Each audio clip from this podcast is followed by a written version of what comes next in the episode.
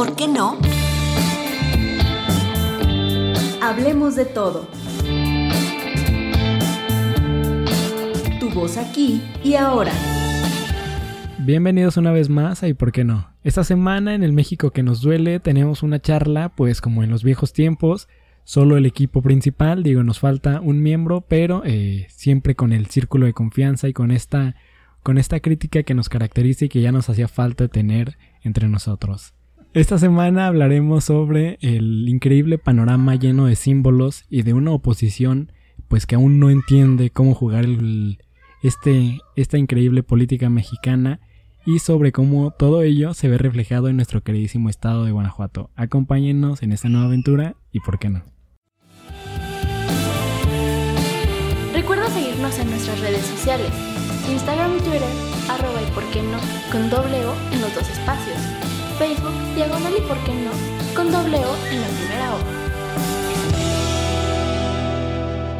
Muchas gracias por darle play una semana más. Estamos muy contentos de pues de tenerte en un capítulo más y sobre todo de, de estar en una conversación que digo con los invitados se agradece mucho y siempre es muy eh, siempre te reinicia la vida cada invitado que tenemos siempre nos nos promueve a conocer más de otros temas pero eh, para ser honestos ya me hacía falta platicar solo con ustedes y sobre todo de los símbolos de nuestra política que pareciera que, que no, no, no desaparecen y aún con ello, eh, la oposición no ha aprendido a jugar con estas, con estas mecánicas, con estos escenarios.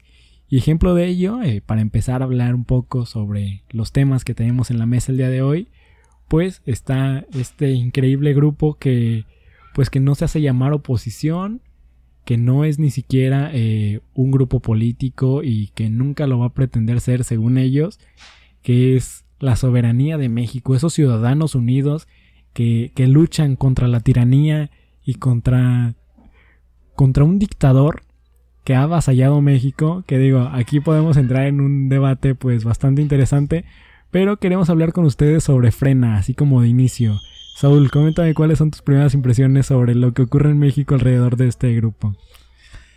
Eh, pues antes de darte mis impresiones, quiero agradecer a toda la gente que nos escucha una semana más. Muchísimas gracias por estarnos acompañando en este espacio. Una charla como las de los episodios de, inicio de este espacio. Eh, pues frena, frena es un movimiento que considero que no es movimiento porque pues no, no tiene como mucha identidad, no tiene Em, principios básicos rectores generalizados entre quienes participan de, frena.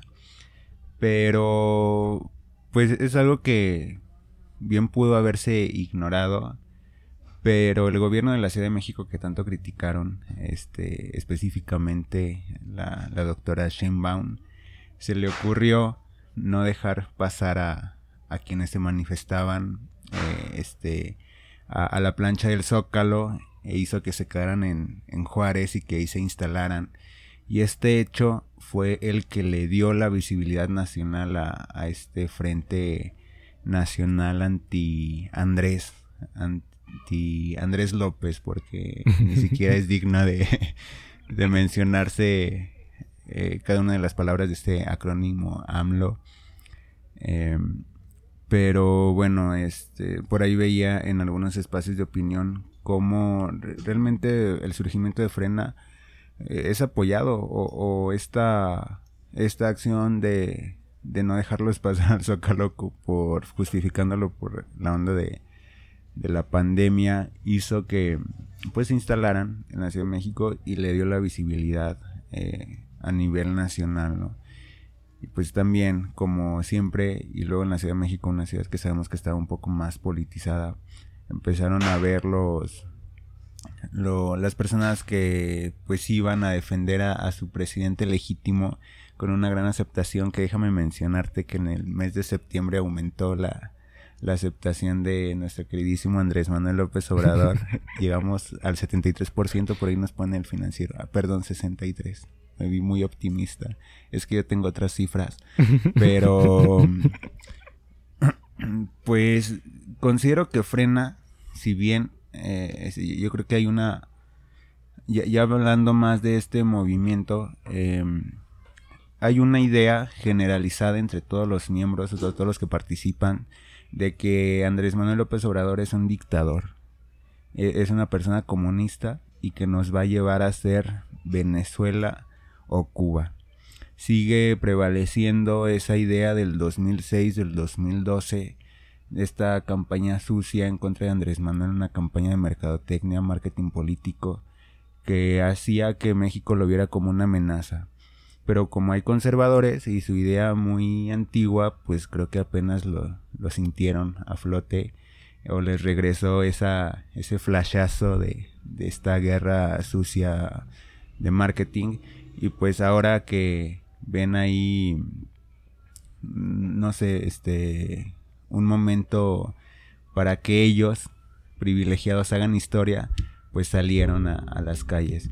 E, esto como un primer elemento que unifica la, idea de frena, pero pues dentro de sus agendas o lo que buscan, lo que pelean, pues sí también hay gente que se une con, con otro tipo de visiones, otro tipo de demandas, ¿no? Como estos grupos eh, a favor de la vida, este, grupos en contra de la diversidad sexual, eh, son grupos que consideran que la economía está muy mal, entonces ya se han visto como empresarios, como dueños de, de pues de medios de producción, este, se han visto afectados por la onda de la pandemia, de una crisis global, pero pues es culpa del dictador. Entonces, este, hay varios elementos que hacen que, que la gente participe, se movilice y pues todo es culpa de, de Andrés López, entonces hay que movernos. O sea, eso es lo que considero que es frena, pero no le veo como futuro, una amenaza, algo desestabilizadora o que critique este, de manera cierta, con argumentos, las instituciones, porque lo que traen en la cabeza de que Andrés es un dictador, pues sabemos que no es cierto. Y, sabemos que ni vamos a llegar a Venezuela, ni somos Cuba. Y pues no, sé, creo que Digo, eh, esto del miedo sigue reinando y... Y, está, está bien raro, ¿no? No, no, no puede ser posible que después de, de tantos eh, esfuerzos fallidos y demás eh, descalificaciones, primero claro, no somos Andrés Manuel obradoristas de... Yo sí soy obradorista. De... O sea, hay unos elementos con los que podemos coincidir con Andrés Manuel y sobre todo con esta agenda un poco más enfocada a la visión de, de del México que pues que ha sido muy ignorado a lo largo de cada de cada sexenio y de cada color que hemos tenido. Pero hay, hay algo que, que me parece muy muy lamentable y sobre todo que mencionas que no primero no tienen ningún principio eh, rector y segundo que no tienen ni siquiera la fuerza en términos de, de ciudadanía, de, de, de, ideales que compartan todos como para eh, hacer eficiente un intento de movimiento. Eso por un lado. Y por el otro, eh, pareciera que, que, nadie, que nadie entiende y sobre todo no, no se vive en un o no se ve tan clara eh, las exigencias de, este grupo porque pues mencionan que es un dictador, es un autoritario, pero pues eh, digo la oportunidad con la que se presentan en el Zócalo, que como hemos visto en muchos espacios más han sido sus casas voladoras que sus propuestas de, de trabajo o de visión, digo, tienen la oportunidad de salir, tienen la oportunidad de manifestarse y aún con ello han casi casi eh, invitado a la ciudadanía eh, con esfuerzos remotamente extraños de, invitarlos a que formen parte del movimiento porque no, no han encontrado eh, el punto específico para que se sientan identificados y sobre todo que sean reconocidos como un movimiento fuerte, como un movimiento que realmente tiene una incidencia y sobre todo que, que me causa mucha gracia no han no han tenido ni siquiera, eh, digo, se dieron a conocer por todo lo, por un poco las acciones que tuvo Claudia, pero ni siquiera en ello tuvieron eh, la fuerza como para eh, definir el rumbo de, sus acciones. Algo que quiero mencionar es que también hay que preguntarnos quiénes están detrás de, este movimiento, ¿no? El líder, pues alguien eh, por ahí con un pasado empresarial bastante sólido, de FEMSA. Yo considero que, no sé, me voy a, voy a sonar un poco raro, paranoico, no sé, de conspiracionista o algo así, pero a lo mejor y ese yunque que dicen que no existe, sí existe y ahora se está manifestando, está... Ah, no vino Rubén, pero pues, tenía que estar aquí Miguel para hacerlo honor, ¿verdad? Decía que quizás ese yunque que dicen que no existe, pues ahora está moviendo a su gente y, está haciendo que, que, se manifieste, ¿no? Hay zonas de, del país que, que son, este, bueno, si bien es cierto, la mayoría de las personas que están en el plantón de frena son de la Ciudad de México, eh, la vez que llegaron los 250 mil, las 250 mil personas a la plancha del Zócalo que gritaba este Pedro Ferris, 250 mil cuando realmente no llegaron ni a 50 mil, este pues sí había mucha presencia de, de zonas muy conservadoras, como lo es Guanajuato, como lo es Puebla, de también de Chihuahua, donde pues, sabemos que gobierna este frente de gobernadores opositores a, la cuarta transformación. De Nuevo León también, un estado bastante conservador. Eh, entonces son quienes se atrevieron a, nutrir este, este plantón, pero que sí veo que se está movilizando. Yo, yo creo que es un movimiento que está movilizando a esa gente que nunca se imaginó que iba a tener la necesidad de manifestarse.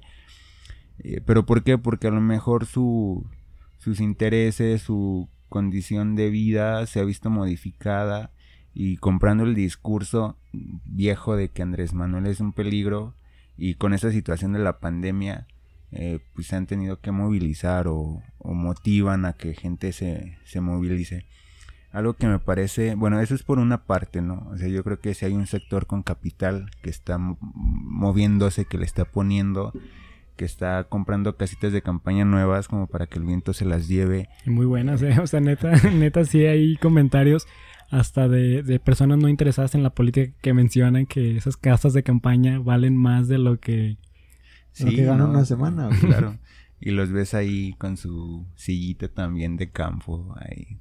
Eso sí. Es toda una aventura. O sea, a eso me refería al principio con los símbolos. Es la manifestación fifi o el plantón fifi o no, no sé qué chingados. Lo peor es que se quieren medir con aquel plantón del 2006. Sí. Este, en allá en el Monumento a la Revolución de, Andrés Manuel cuando le robaron supuestamente la, presidencia. Pero bueno, no, no quiero hablar eh, sobre eso, sino que sí es eh, pues bastante interesante cómo este sector se, se, manifiesta. Y otra cosa que me parece importante señalar y que cae en el absurdo de este movimiento es algo que mencionaba Denis Merkel en, un espacio de, de, de opinión, que dice que le parece absurdo cuando ella entrevista a personas que, que, están participando en este movimiento en el plantón, que estuvieron en, en Juárez, que se mueve al Zócalo, este, le decían que, que ellos se manifestaban por la libertad de México, por eh, su amor al país, era una oportunidad de, de regresar este, el país a los mexicanos, porque íbamos a convertirnos en Venezuela. Tan es así que la Guardia Nacional, el 80% de los elementos efectivos de la Guardia Nacional son venezolanos. Y yo no sé cómo los mexicanos no nos habíamos dado cuenta de eso. O sea, ese es un elemento que realmente cae en lo absurdo. O sea, neta, no sé qué, perdón, pero qué tan pendejo tienes que estar como para creerte eso. Eh, lo siguiente es que también por ahí en una entrevista las personas que están en la plancha el domingo, me parece, o el sábado, de estas miles que llegan, él le preguntan a, a un señor que, pues, que, qué significa su número. Que esta etiquetita de, el, que de registro que, que, les pegaban a todas las personas que estaban participando en la manifestación. Dicen, no, pues es este un número muy importante para mí, es como enlistarme a la salvación de mi país, porque pues evidentemente ese hombre que está en la presidencia, Andrés López, eh, no es mexicano, no es mexicano. Y, el señor que respondía decía ser eh, un periodista internacional y, y además eh, aseguraba que Andrés Manuel López Obrador era argentino porque cuando hemos visto que en el país hay alguien con ese apellido Obrador.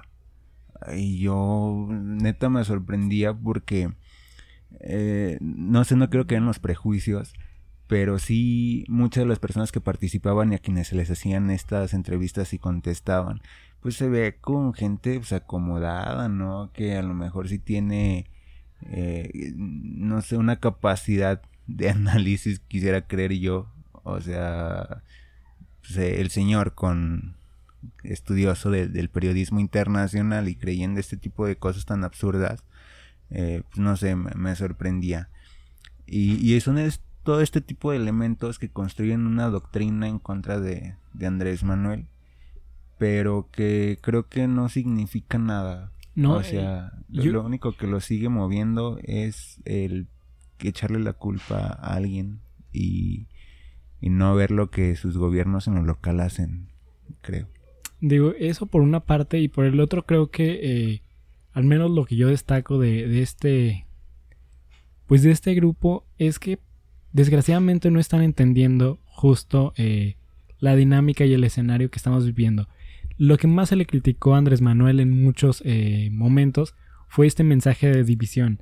O sea, ha sido un elemento que siempre se le ha mencionado, cuestionado y justo es lo que ellos vuelven a, vuelven a traer, vuelven a caer en un juego en el que o es él o somos nosotros. O siempre hay una, una distinción en la que desgraciadamente no se logran acuerdos. Y, y esto un poco eh, lo traigo porque eh, la ciudadanía actualmente está saliendo a manifestar muchas más eh, problemáticas y está demandando muchas mejores soluciones en muchos aspectos. Creo que se juntó con la marcha de, de feministas en Ciudad de México y con la de el 2 de octubre. Se, se, juntaron y no se les permitía, o bueno, querían que como que se viera que era gente de frena. Y digo, se está jugando mucho con la imagen y con las intenciones políticas de, de, los ciudadanos que salen a manifestarse, que salen a exigir algún eh, alguna mejor participación eh, no solo de la, de la ciudadanía, sino de las instituciones, y desgraciadamente no se están logrando acuerdos. Lo que me sorprende, y un poco lo traigo a la mesa, es que en donde se generan acuerdos es eh, en espacios en donde parecieran no son tan relevantes eh, los temas, y digo esto un poco relacionado a la consulta para el juicio de los expresidentes, no sé si ustedes se enteraron y para quienes nos escuchan les comparto. Yo sé que hubo muchos que ya estuvieron al tanto del tema y que estaban así como muy molestos por el, por el tema de que era constitucional o era inconstitucional la consulta, que si se debe realizar en, en el mismo proceso de las elecciones o que no. Pero algo que me sorprendió y que quiero traerlo a la mesa es que eh, el tema es que eh, en la consulta eh, se está debatiendo mucho que si es constitucional o no. Ya, ya el tema ya pasó, ahora se debatía sobre la, formulación de la pregunta y lo único que encontramos es que México, y, Andrés Manuel lo tiene muy claro, México sigue con una exigencia a su pasado y Andrés Manuel lo ha sabido rescatar muy bien. El tema de, de, de enjuiciar a expresidentes, que más allá de si es constitucional o no, es una acción que debería de tomarse en cuenta por, digo, fuese quien fuere, eh, debería de ser castigado. Pero hay una división constante de defender a unos y de atacar a otros por intereses que vienen como mucho más construidos por sectores que se verían beneficiados en ese sentido. Pues antes de pasar a este tema, eh, bueno, hay un elemento ahí que quisiera mencionar sobre frena, pero mejor lo dejamos adelante. Yo creo que nos lo vamos a encontrar cuando hablemos de este papel raro que, juega la oposición. Respecto a la consulta de enjuiciar a los presidentes, hay, hay una parte muy sustancial que yo creo que es la finalidad de proponer esta, bueno, de hacer esta consulta, de llevarlo a, la corte, de que ya se aprobara por nuestros magníficos senadores. Em, es una onda de, de, es parte del discurso en contra de, de la corrupción, que es un eje fundamental para el gobierno de Andrés Manuel. Y la siguiente de combatir también la impunidad, ¿no?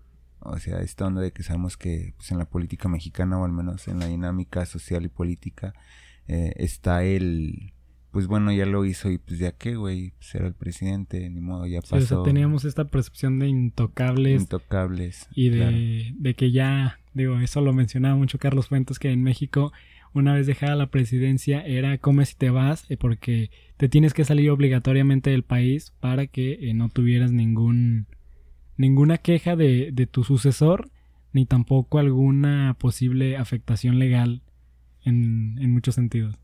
Sí, claro, es como ya terminé mi gestión, ¿sabes qué? Ya me voy, güey. Así como te lo dejo, pues tú date, tú construye y tú destruye y yo me voy. Y además la amnesia este que nos caracteriza a los mexicanos, digo al digo a los mexicanos, quizás a veces me incluyo, trato de no hacerlo, pero en la generalidad así es, ¿no? Y, y, también funciona como parte de esta pedagogía social, de empezar a hacer ver a la gente que las cosas como eran, pues ya están mal y que somos un, una nueva opción, este, hay, ya hay elementos que no se deben de dejar pasar y, y también esta parte como muy de cuidar lo que es de la nación, ¿no? De, de, lo nuestro, quien nos hizo daño en el pasado, pues hay que castigarlo, hay que meterlo. Y digo que es una parte de pedagogía porque pues realmente eso es, o sea, Santiago Nieto lo decía en, en un foro de, bueno, en el seminario de violencia y paz de, del Colmex, ¿no? Dice, pues este pedo de enjuiciar a los expresidentes.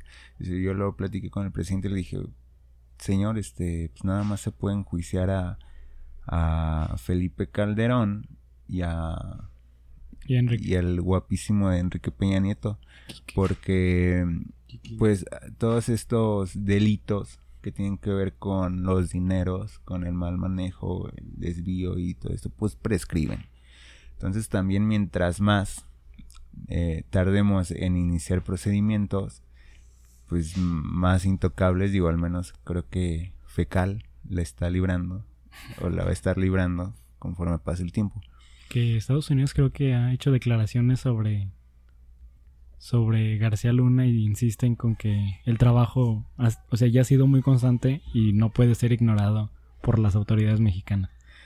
Pues es que yo creo que esa es una parte importante que nutriría o sería como el 2.0 de la pedagogía en contra de los expresidentes, el enjuiciar a, a Calderón o al menos ponerlo a disposición de las autoridades este, norteamericanas en caso de que lo requieran por esta onda de, de los nexos con el crimen organizado. Que la verdad a mí me sorprende cómo diga que no se da cuenta de que pues, tu mano derecha, el que se está encargando de la seguridad, de tu lucha de tu guerra contra el narcotráfico. Estaba Exactamente igual que en Guanajuato, que tu mano derecha se sigue haciendo el que la Virgen le habla cuando pues, eres el encargado de las investigaciones. Pero, al menos en Guanajuato no hay un proceso penal en contra de nuestros intocables, digo, porque siguen siendo intocables.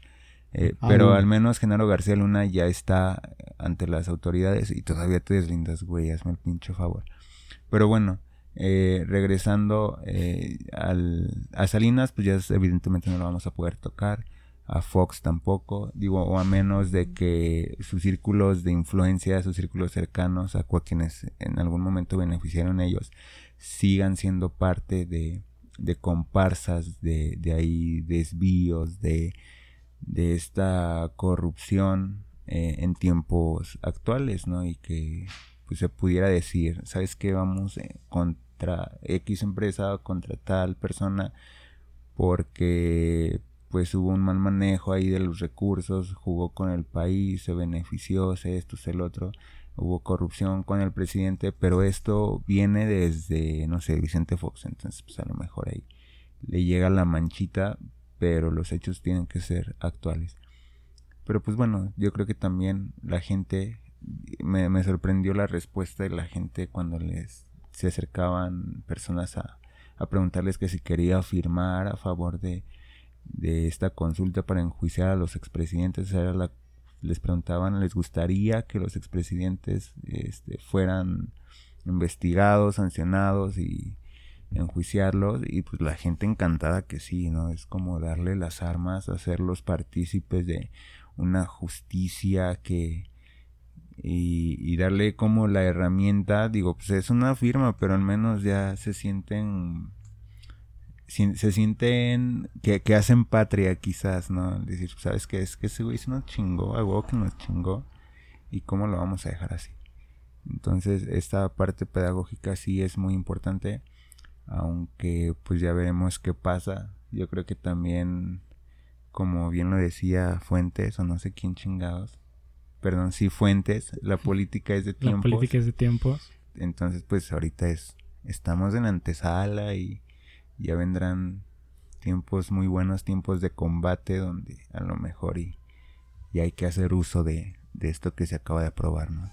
Digo, eh, sobre el tema de la consulta hay tres elementos que, que, me, que me agradan y que quiero mencionar con, con todos ustedes. El primero es que la agenda que tiene Andrés Manuel en el combate a la corrupción y por lo cual quieran o no de alguna forma fue eh, la respuesta a los tiempos que vivíamos en, las elecciones pasadas, fue, fue una opción eh, idónea para eh, los elementos que ya cargaba el PRI y demás elementos que ya pues, muchos conocen. Este, esta, esta, agenda de combate a la corrupción me parece, creo que, pues la más acertada, porque es algo que desgraciadamente en todos los niveles sigue siendo una práctica recurrente y creo que la ciudadanía es donde más eh, recientemente hemos querido formar parte de, ese combate y de ese cambio que, que, lo único que nos ha hecho es perder oportunidades para muchas generaciones en el futuro y que eh, es un elemento que desgraciadamente está, digo, este capítulo no es Carlos Fuentes, pero un poco es el lubricante, eh, mencionado en la silla de la isla, es el lubricante de la maquinaria de hacer política en México. Desgraciadamente, la corrupción se ha visto como algo tan sencillo y tan eh, impune que justo eh, esta agenda de cambio de, trabajo y de pues de combate a la corrupción me parece es algo muy importante algo que debemos entender y más allá de, de estas cuestiones que he platicado con muchas personas de si está bien o está mal que si el debate es constitucional o no más allá de pensar en ello, entender que eh, pues sencillamente debería de ser una opción directa, que es una crítica que se le puede hacer a Andrés Manuel, no es como que consultes si vas a hacer justicia o si vas a utilizar los mecanismos para, para realizarla. O sea, no, se consulta el hecho de, de si alguien eh, con el peso que tenían los expresidentes o no, pues cualquier ciudadano eh, en el puesto o función que tuviera, debería de ser castigado y denunciado por la ciudadanía y por las personas que están involucradas en ello. Desgraciadamente no tenemos esta cultura tan eh, fuerte, pero que está en construcción y que creo que ahí es una, un elemento.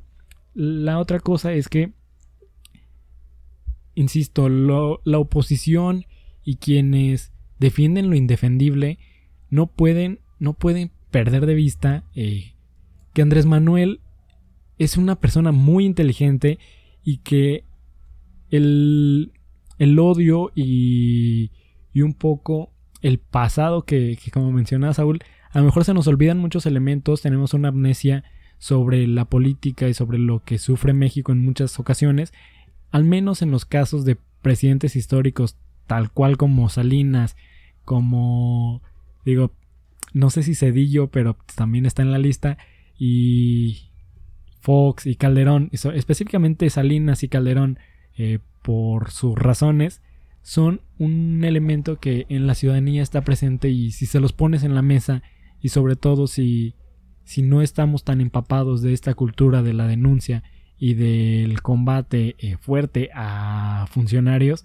pues es como la mejor opción. O sea, al menos yo no consultaría el realizar estos actos. Me parece que ha sido un elemento que Andrés Manuel pues ha utilizado mucho para legitimar sus acciones y que al menos en mi perspectiva me parece que pues si eres presidente eh, tú eres el que toma las decisiones aunque pues eh, no no no eso es de dictador es que, es que ya habíamos hablado, creo que ya, ya habíamos tocado mucho este tema de las, de las, de las tantas consultas que se habían hecho acerca de... Muy pocas para lo que debería de ser. acerca de todo este tema. Eh, y yo creo que efectivamente, o sea, si tienes la capacidad de hacer, de hacer algo bueno por tu país y tienes, tienes la capacidad y tienes la intención, pues entonces para qué preguntar. Pero es que justamente como mencionabas al inicio, Miguel, es, eh, o sea, estamos hablando de símbolos. La política en México es de símbolos y aparte, más que nada, eh, la, administración de, Andrés Manuel, más que por otra cosa, se ha representado por estos símbolos que, que justamente trae o que, o que está poniendo en la mesa y que, y que ya se están quedando frases icónicas, formas de, cómo y a quién y a quién dirigirse y la forma incluso en lo que en la que algunos de los textos eh, digamos que usualmente son muy técnicos, ahora están escritos en forma de, algunos ensayos. Luego, luego lo, lo checábamos ahora viendo el, plan de el plan nacional de desarrollo, un poco este cambio de la de todo este de todo este movimiento técnico y expresiones técnicas en este en este aspecto ahora el cambio de al cambio que se da ahora con Andrés Manuel eh, pero justamente es este tema son símbolos y este símbolo de poder, de empoderamiento hacia las personas que, que siempre se habían sentido eh, aplastadas por el inmenso poder y por la supercorrupción, por este, por este tema de, pues es que, güey, de todos modos todos roban, ¿no? Entonces, pues mínimo unos te dejan robar y todo este, este asunto. O sea, creo que tiene mucho que ver con este, o sea, creo que esta acción de, de preguntarte, ¿quieres que se haga? Justamente como mencionaba Saúl, este asunto de tú, le preguntas a las personas, oye, ¿quieres que, se pueda enjuiciar? Por supuesto que sí, pero te están dando a ti la, la, oportunidad como ciudadano de decidir si se va a hacer o no, o simplemente de ver qué es lo que opinas, ¿no? Entonces creo que es muy importante, es mucho este asunto de, de empoderar a, a, los ciudadanos y empoderar a las personas que se creían indignas de poder. Creo que, creo que justamente también por eso vemos este aumento tan, tan tan grande en las personas que deciden realmente ir a, expresar sus, sus sentires por otros, o sea, por, por algunos temas invisibilizados. Digo, en esta ocasión, tristemente se vuelve viral un, un movimiento que, que pues nada tiene de invisibilizado con todos los otros que podemos encontrar en la agenda. Oye, sí es un movimiento viral, eh, creo. bueno, si revisamos un poco lo de Frena, sí es viral y... Pues porque pueden pagar bots, ¿no? Ya nos dimos cuenta de eso. Entonces, o sea, creo que, creo que tiene mucho que ver con esto. O sea, creo que el mensaje es este, este, este empoderamiento hacia los ciudadanos de tú también puedes. Y creo que, bueno, o sea, ya habíamos, ya habíamos hablado en alguna ocasión de esta cuarta transformación, de este, al inicio justamente de este podcast, de este tema de tal vez no sea la gran salvación, tal vez visítenla, no escúchenla. Ajá. Eh, tal vez para, tal vez no es la gran salvación, tal vez no, pero sí nos ha traído mucho este asunto. Al menos esta, por ejemplo, podemos ver esta representación del, del, empoderamiento hacia los ciudadanos. Y es parte del discurso de la manera de gobernar porque sigue siendo el gobierno del pueblo para el pueblo. Sí, o sea, y, y es que por parte de este, de este creer, de este sentir que puedes, que puedes tener el poder, te conformas y te sientes ciudadano. Y esta forma de, de conformarte y sentirte ciudadano te hace exigir una ciudadanía de, tiempo completo, que es tanto esto que nosotros, que nosotros, pues nos encanta hablar, ¿no? Y creo que tal vez sea una utopía y ya me estoy yendo muy hacia arriba, pero creo que al menos ya estamos, ya estamos pensando en, bueno, si tienes el poder para decidir, pues sabes que vas a, vas a intentar buscar otros, otros espacios, otros aspectos en los que puedas incidir, ¿no? Eh, yo, yo en algún momento lo mencionaba cuando Ahí tuve el privilegio de ser invitado a, un panel con jóvenes líderes para hablar del tema de la corrupción. Y yo mencionaba que históricamente eh, el acceso al, al goce, al uso y disfrute de tus derechos había estado limitado a tu capacidad económica o de influencia. Entonces eso hacía que tu participación en los asuntos públicos o tu papel eh, frente a lo gubernamental fuera totalmente pasivo. Y Andrés Manuel viene con una visión un poco de incluir a la sociedad en los asuntos públicos. Digo, es una parte pedagógica que si bien la consulta eh, para los que quieren defender lo indefendible sigue siendo un circo, algo que pues no tiene razón de ser porque quien comete un delito pues que se denuncie y que se investigue y no importa si es presidente, no importa si fue funcionario de alto nivel. Quien viola la ley tiene que ser castigado y enjuiciado, no hay necesidad de, de una de una consulta para eso, dicen aquellos. Pero yo creo que este ha sido un muy buen ejercicio, tanto así que me sorprende el, arrastre de, que, tuvo. ¿A qué me refiero con esto? no solamente que si la gente participó o no, sino que puso en tela de juicio el actuar de, la corte. Eh, la Suprema Corte yo creo que sí modificando la pregunta y haciendo un chorro de adecuaciones, cambiando el sentido de, del primer análisis que hizo el secretario de que lo tildaba de inconstitucional y por ahí lo modificaron. Pero se puso la corte al escrutinio público, ¿no? ¿Qué hubiera pasado donde la corte hubiera dicho, ¿saben qué? Inconstitucional. Y la gente y todos los votantes diciendo, pues si alguna vez me sentí, por primera vez siento que me están preguntando y me están tomando en cuenta en ese tipo de cosas, o por segunda, por las consultas, he participado, este es un mecanismo que quiere hacer valer la voluntad del pueblo como para que la corte nos diga que no, que eso no. Este, yo creo que sí se hubiera venido encima la ciudadanía a, los magistrados, pero pues entendieron bien, digo, ahí con sus reservas y que modificaran un chorro de cosas, entendieron y el mensaje sigue siendo ese, ¿no? La gente quiere que los enjuiciemos, vamos a tener la capacidad de enjuiciarlos y la corte, bueno, los ministros la mayoría quiero pensar entendieron que estos que estamos en un tiempo de cambio que el aire es de cambio y que pues también hay que meterse ahí a la pedagogía social a, este a esta nueva realidad que se intenta em, poner sobre la mesa o que sea la realidad porque si no no sé qué hubiera pasado eh, cuestionando a uno de, los poderes de, de este magnífico Estado mexicano. Y creo que el elemento que mencionas sí es un, una cosa que, debemos de tomar en cuenta y siendo sinceros, el número de personas que sin ningún, ¿cómo llamarlo? Sin ningún incentivo. Sin ninguna contraprestación. Fueron, se acercaban a las, a estas mesas eh, en las que pues recolectaban las firmas Digo, nosotros tuvimos la oportunidad de estar como observadores en una de ellas en más de una ocasión y realmente hay un interés fuerte de la, de la ciudadanía por participar, por involucrarse, cosa que, siendo honestos, no lo hicieron los gobiernos pasados, que siempre ha sido como todo muy desde, desde el privilegio, desde el escritorio, que quieran que no, todo esto, eh, insisto, Andrés Manuel ha sido muy inteligente para... Eh, conectar con sus votantes, con la ciudadanía y crear esta imagen. Eh, pero el, punto es que si la ciudadanía se ha acercado, ha tenido esta disposición y, y lo único que quiero eh, destacar es que justo la oposición no entiende que descalificar estas buenas o malas eh, prácticas de integración de la ciudadanía que ha tenido Andrés Manuel,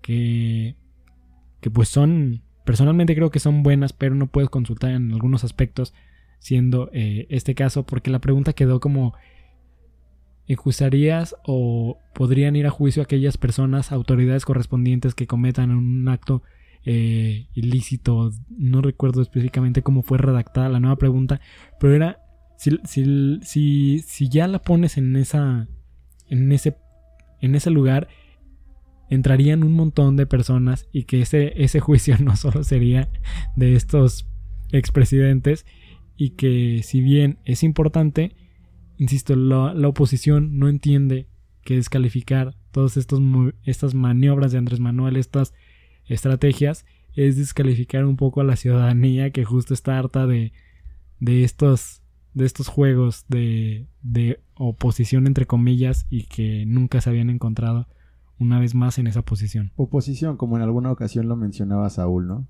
Eh, pero pues sí, es que sabes que justamente creo que viene justo de esta, de esta burbuja de privilegio, de una, de una política, o sea, de un país cuya política se ha desenvuelto eh, muy en manera técnica y muy ad hoc a lo que hacen, digamos, como los grupos predominantes, eh, digamos, en las formas de cómo hacemos, bueno, cómo redactamos o cómo decimos que hacemos, por ejemplo, políticas públicas, o cómo decimos que hacemos programas sociales, o cómo decimos que hacemos política en general. O sea, como siempre hemos hablado, ¿no? En el papel se ve muy bonito y luego y en el actuar es todo lo contrario. Creo que ahorita estamos viendo algo diferente. O sea, en el, creo que antes en el papel se veía unos mecanismos súper definidos, específicos, unos, no sé, o sea... Una mayor complejidad. y súper técnico, ¿no? O sea, porque fue evolucionando este tema hasta un, hasta un punto en el que los tecnicismos eran imprescindibles en los documentos oficiales, pero al momento de ejecutarlos era un sinfín de decepciones, eh, como habíamos dicho, o sea, en México todo se ve muy bonito en, el papel, pero luego en el actuar pues ya no ves qué, qué, es lo que sucede. Y entonces, por ejemplo, veías políticas públicas o veías programas sociales que se desapegaban un poco a, a esta atención hacia los ciudadanos y ahora ves todo lo contrario. Creo que ahora ves un poco, bueno, en lo personal, luego en alguna ocasión en el diplomado de políticas públicas lo, lo hablábamos, creo que eh, decíamos, es que hay una falta muy cañona de, de lenguaje técnico y de cómo se debe de, de, de, escribir una, una, política, pero estás viendo que las personas se integran solitas a, a una decisión o a una dinámica que se, que se, está proponiendo.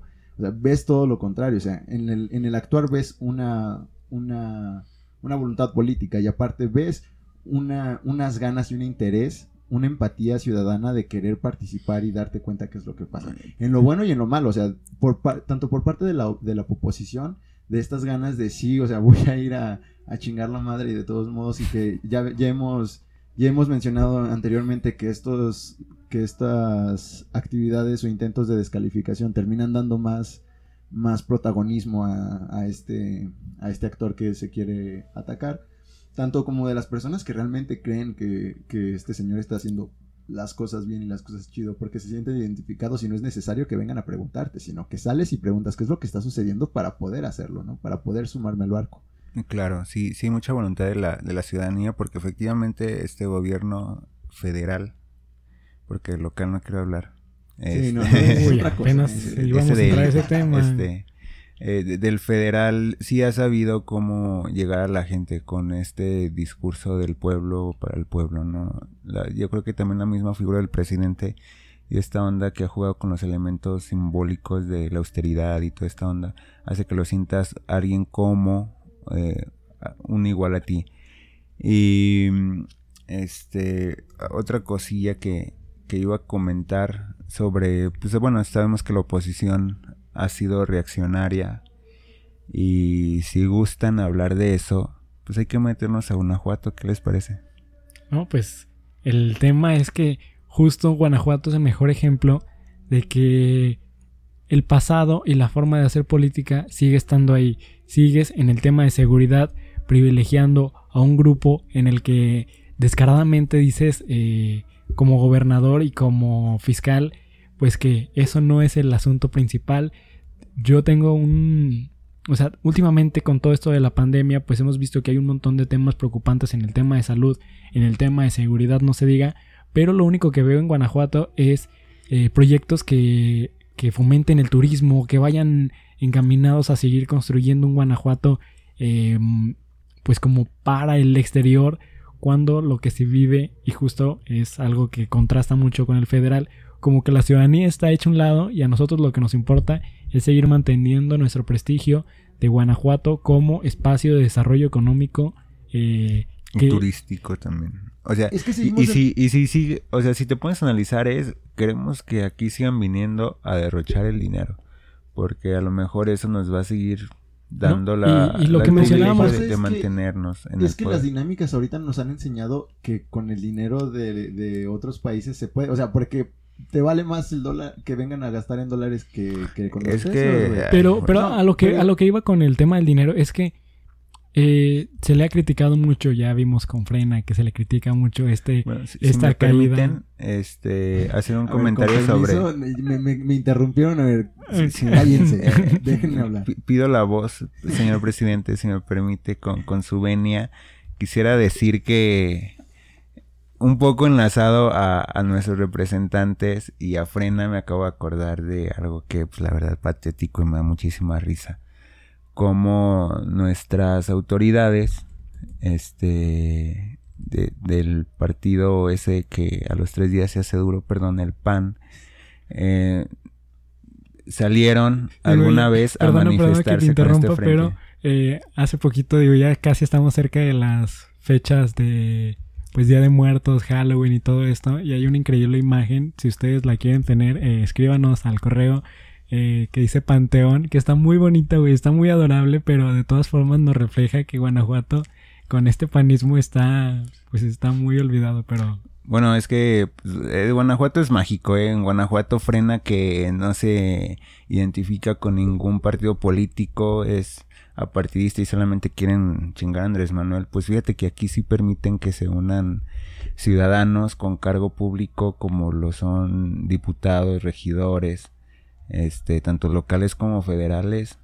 Y si no me creen, por ahí vayan a ver la sesión del Congreso donde se discutieron los fideicomisos porque nuestro flamante diputado federal, el doctor, Héctor, el doctor Héctor, este, puso su casita de campaña ahí abajo de la tribuna, el ridículo.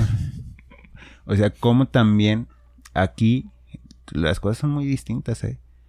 Y frena así está a lo mejor coqueteándole al partido o, o estas personas su hambre de poder hace que están quieran coqueteándole al nombre. exacto o sea aquí pasa de Es todo que el hambre está cabrona, güey. O sea, con, sin, sin, sin No, vistas de, no, no. de real oposición, güey. El, el hambre me imagino que debe estar cabrona, no Y, sé. y esto güey. que cae en lo absurdo, digo, qué necesidad hay de evidenciarte así a nivel nacional. Lo peor es que lo pone y sabiendo que esas madres vuelan. no, sé qué, qué chingados Se iba a pensaba. poner un viaje, güey, a ver si... Y- Qué, y- qué ridículo, eh. Pero así es la oposición y ese eh, eh, gente con la misma idea que digo, ¿a quién chingados se le va a ocurrir poner eso en, en la cámara o, o eso en qué nos beneficia a todos los mexicanos? Digo, legisla, güey, haz que el debate de la de las propuestas se ponga bueno, eh, sea una oposición con argumentos, no con estas cosas tan absurdas. Pues esas mismas líneas, esa gente que piensa igual que este flamante diputado, pues son las que pues acá nos gobiernan y nos tienen como, como estamos. Y que, insisto, o sea, la relación que, que hago ahorita de, del movimiento que ya mencionamos al principio con lo que ocurre en Guanajuato es que las exigencias siguen siendo, en términos numéricas, más allá de, eh, pues, exigencias humanas. Neta que lo que tiene Guanajuato ahorita, y digo, hay una nota reciente, hoy que grabamos 8 de octubre, de que Guanajuato está listo para eh, endeudar o seguir endeudando y seguir fomentando esta imagen de, de somos el, el primer mundo, somos el modelo a seguir para el México. modelo a seguir por para México y por el mundo. Digo, acababa de venir el embajador que decía que pues aplausos a Guanajuato porque es un pilar y un ejemplo para, para el mundo. Con, pero- con esas tres... Con esas tres eh, ciudades en, en las listas de las más violentas, ¿no? Más violentas, eh, cada vez una ciudad más gris, la leonesa, en la que, digo, no, no queremos entrar tanto en esos detalles, Pero, Pero- por ese es modelo. Por ese es modelo. Hay que seguir eso, porque ese es el progreso. pero es una cosa que, que no puede ser posible, o sea, co- como, como grupo o como segunda fuerza, eh, no sé si sea segunda fuerza, porque no sé realmente quién tiene el peso suficiente como para eh, poder competir en las próximas elecciones, que será un tema bastante interesante en futuros capítulos, pero que sigamos insistiendo en construir y seguir manejando la misma maquinaria que vimos que no funciona, que ya la ciudadanía ya no quiere y que sigamos pensando que los números hablan más que las necesidades y la, la realidad que vive la gente en Guanajuato específicamente, pero en México estoy seguro que, que ocurre de la misma manera. yo quiero hacer una analogía también tomando otra vez este movimiento. Este hay lo que sucede en Guanajuato con las autoridades y lo que sucede con quienes son parte de este movimiento o frente nacional anti, anti Andrés López es que piensan que con dinero se cambia la sociedad, güey. O sea, va, va a haber progreso, va a haber mejores condiciones, se va a acabar con un dictador o no sé qué chingados piensan. Aquellos comprando casitas de campaña y quizás está pagando a gente que se vaya y se quede ahí. Y estos acá pues endeudando al Estado, eh, gastando millones de pesos en un chorro de cosas absurdas, pensando que el el bienestar se mide en dinero invertido. Entonces eso es algo que, que pues nos tiene en el hoyo en el que estamos porque pues sabemos que en primer el dinero no compra la felicidad y segunda pues, las inversiones solamente benefician a un sector muy muy pequeño entonces pues no, no nos van a seguir manteniendo sin desarrollo humano pero sí con muchas remesas y, lo que, esto genera, ¿no? Es que seguimos, lo que quería decir hace rato era, es que seguimos pensando en esta, en esta sociedad para el mundo y no sociedad para los ciudadanos, no sociedad para quienes viven aquí, ¿sabes? Eh, justamente, eh, como saben, les, ya les había comentado de, de, la institución en la que hice mi servicio social, la Secretaría de Migrantinas Internacional del Estado de Guanajuato. eh, eh, mención no pagada. Bueno, o sea, pero justamente me gustaba mucho estar en ese, en esa, en esa institución porque ayudaba mucho a, a personas que realmente lo necesitaban. Y justamente en este, en este momento estaba pasando yo por este, por este clic de decir, o sea, sí, sí sufren mucho nuestros, nuestros ciudadanos que, que migran a, Estados Unidos, pero ¿quién se fija en las personas que vienen de Latinoamérica hacia acá? Y entonces en ese, en ese camino me encontré con este, con este grupo que ya de pronto hemos medio mencionado acá, que son los jornaleros migrantes agrícolas. Y, y pues que Guanajuato tiene muchos de ellos por, este, por estas dinámicas de, de transformación a, una, a unas ciudades más urbanas con el abandono de los campos y todo ese asunto de personas viniendo a trabajar para acá. Entonces en uno de esos programas, eh, uno de las, de las delimitaciones o uno de los programas era atención a migrantes en tránsito y ya. Entonces la delimitación del programa ayudaba a que pudiéramos apoyar y ayudar a las personas jornaleras migrantes agrícolas. Pero entonces hace justamente unos, una, unos, unas semanas entré al portal de, de Guanajuato, de la Secretaría, y me encontré que ahora es Programa de Atención a Migrantes Internacionales en Tránsito. Y, y, digo, claro, porque nos interesa más estar atendiendo a personas de otros, de otros países que... Digo que no está mal, o sea, no es la crítica hacia... No, pero, pero creo que sigue siendo muy importante este asunto de por qué dejar de lado a las personas de dentro, de las personas que, que realmente nos ayudan y que pues adolecen esta, esta sociedad que somos como guanajuatenses a siempre estar dando y ofreciendo todo todo en tanto tierra, atracciones, dinero y todo, y todo el desarrollo con base en otros países, con base en vengan a visitarnos y aquí van a estar bien. Y aquí van a estar bien a pesar de que nuestros ciudadanos no van a estar bien, pero ustedes sí. Sonrisa. es que no lo vieron, pero lo hice.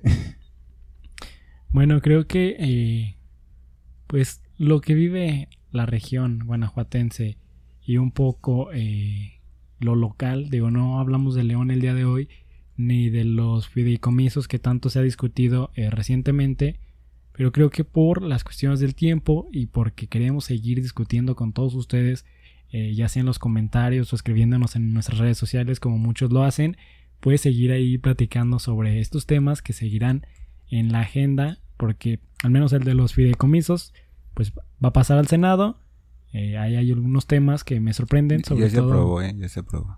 ¿Ya lo aprobó el Senado? Ah, ah, no, perdón. No, No, es- lo no, lo de los fideicomisos siguen discutiéndose las particularidades, ¿no? Las reservas. Más de 300 de esta... Ay, oposición mezquina.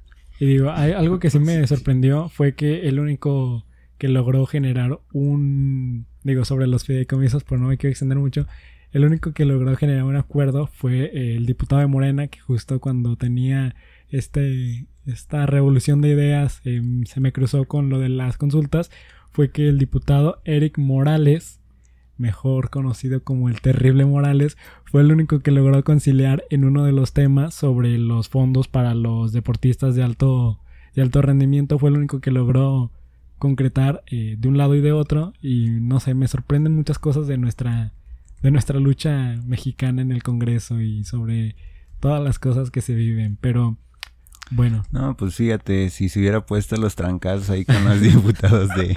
¿quién, quién se le pone, de- ¿quién se le pone al brinco? Eh, algo que quiero mencionar sobre este tema, yo creo que...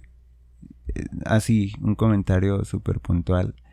Esta discusión de los fide- fideicomisos nos ha dejado claro que le quedó grande la presidencia de la Cámara a la señora Saurí. O sea, yo creo que Noroña ahí hubiera puesto orden, pero pues bueno.